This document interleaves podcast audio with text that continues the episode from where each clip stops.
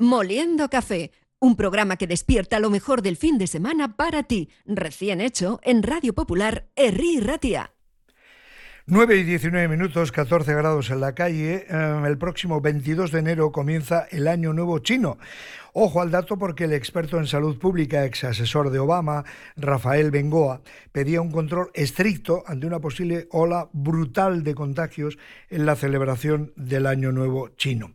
Rafael Bengoa, ex consejero de Sanidad y ex directivo de la OMS. Muy buenos días, Egunon, Rafa. Eh, buenos días, Agustín. Tenemos que estar, ojo a visor, muy, muy atentos, ¿no, Rafa? Sí, pero sabiendo de que no ha surgido una nueva variante. Por lo tanto, hay que quedarse, hay que estar vigilante porque es una situación con millones de infectados y por lo tanto con mucho mayores posibilidades de encontrar una variante eh, en China eh, en estos meses. Eh, pero de momento sigue siendo la familia de Omicron, linajes, sublinajes de Omicron, y por lo tanto eh, no estamos ante una nueva variante que nos pueda inquietar y que además consiga superar las barreras naturales que tenemos de defensa en, nuestro entorno, además con una población muy bien vacunada y eh, con mucha infección natural. Por lo tanto, de momento, mucha vigilancia de lo que está ocurriendo en China, pero no estar obsesionados con ello. El otro día eh, leía unas declaraciones tuyas, Rafael Bengoa, en el que hablabas de cada vez que te vacunas estás reseteando, ¿verdad? Poniendo otra vez al, tu sistema inmunitario para que se vuelva a despertar. Me llama la atención que hay muchísima gente que todavía pudiendo hacerlo no se ha vacunado, no se ha dado la cuarta dosis. ¿A qué lo achacas? Bueno, hay todavía una cierta resistencia. Yo creo que mucha gente todavía no, ha interiorizado la idea básica detrás de estas nuevas vacunas que no impiden la infección, pero sí impiden que enfermes más. Y esta es el, digamos, la idea fuerza que uno tiene que tener en la cabeza. Eh, muchas de estas personas están viendo que se vuelven a infectar, eh, pero obviamente no están sufriendo la enfermedad con todas las consecuencias que hubieran tenido si no, no se hubieran vacunado. Entonces, eh, y ven que otras personas se están infectando, etcétera. Entonces, la gente dice, ¿y para qué me voy a vacunar?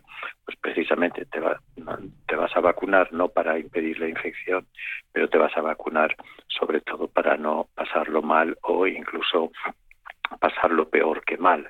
Entonces, eh, lo que creo que es importante en estos momentos, este, este tercer año, es eh, ya indicar eh, a las personas de mayores de 50 años, sobre todo, y todos aquellos que son que tienen algún tipo de vulnerabilidad, inmunoresistencia, etcétera, que se vacunen cuanto antes de la cuarta dosis para tener un invierno, este invierno, lo más normal posible. 14 millones de dosis, un 7% del total han caducado en España. Tú que has trabajado en la OMS y para la OMS, Rafa, ¿esto es habitual? Bueno, digamos que esto no ha sido nada habitual, lo del COVID, pero ¿es habitual cuando se produce una, una pandemia? Bueno, no sé de qué tipo de vacunas eh, este, se, han, han, estado sobrando.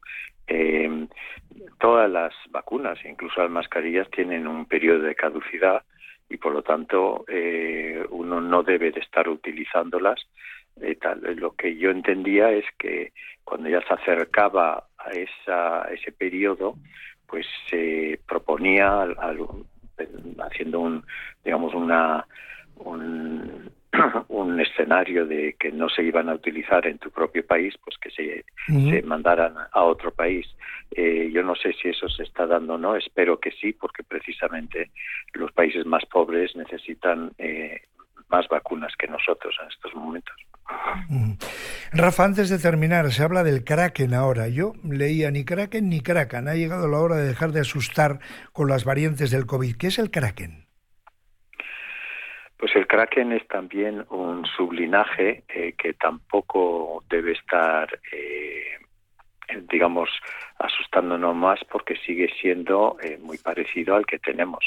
Y, y, simplemente es otra demostración de que el virus sigue buscando cómo infectar más eh, y eso es lo que le toca hacer en términos de presión evolutiva y por lo tanto lo que eh, tenemos que tener ahora digamos presente es lo mismo que hemos dicho de China eh, que es un sublinaje y que todavía no está muy presente en Europa está presente sobre todo en, los Estados Unidos en el norte pero que va muy rápido porque es algo más infeccioso que todos los anteriores.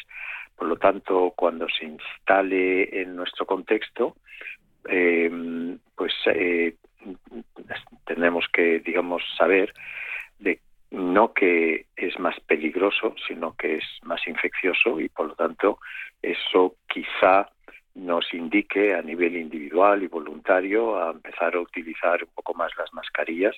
Y volviendo al, al tema anterior, que es más que probable que las vacunas que tenemos entre nosotros estén sirviendo también para el, para esta este sublinaje eh, llamado Kraken. Eh, pero lo importante también, como en lo de China, simplemente estar muy vigilantes, ver lo que está pasando epidemiológicamente y eh, seguir utilizando durante dos o tres meses las, las mascarillas en interiores concurridas, ventilar bien y eh, eh, que las autoridades estén muy encima de lo que está pasando con estos sublinajes, que vengan de China o que vengan de Estados Unidos, eh, saber, saber quedarnos de momento tranquilos porque son, digamos, iguales que los que tenemos entre nosotros, menos Kraken, obviamente, que es todavía muy infeccioso ex consejero de Sanidad y ex directivo de la OMS, Rafael Bengoa. Muchísimas gracias por atender la llamada de Radio Popular. Que tengas un estupendo fin de semana y que nos cuidemos ahí fuera. Gracias, Rafa. Igualmente. Un abrazo.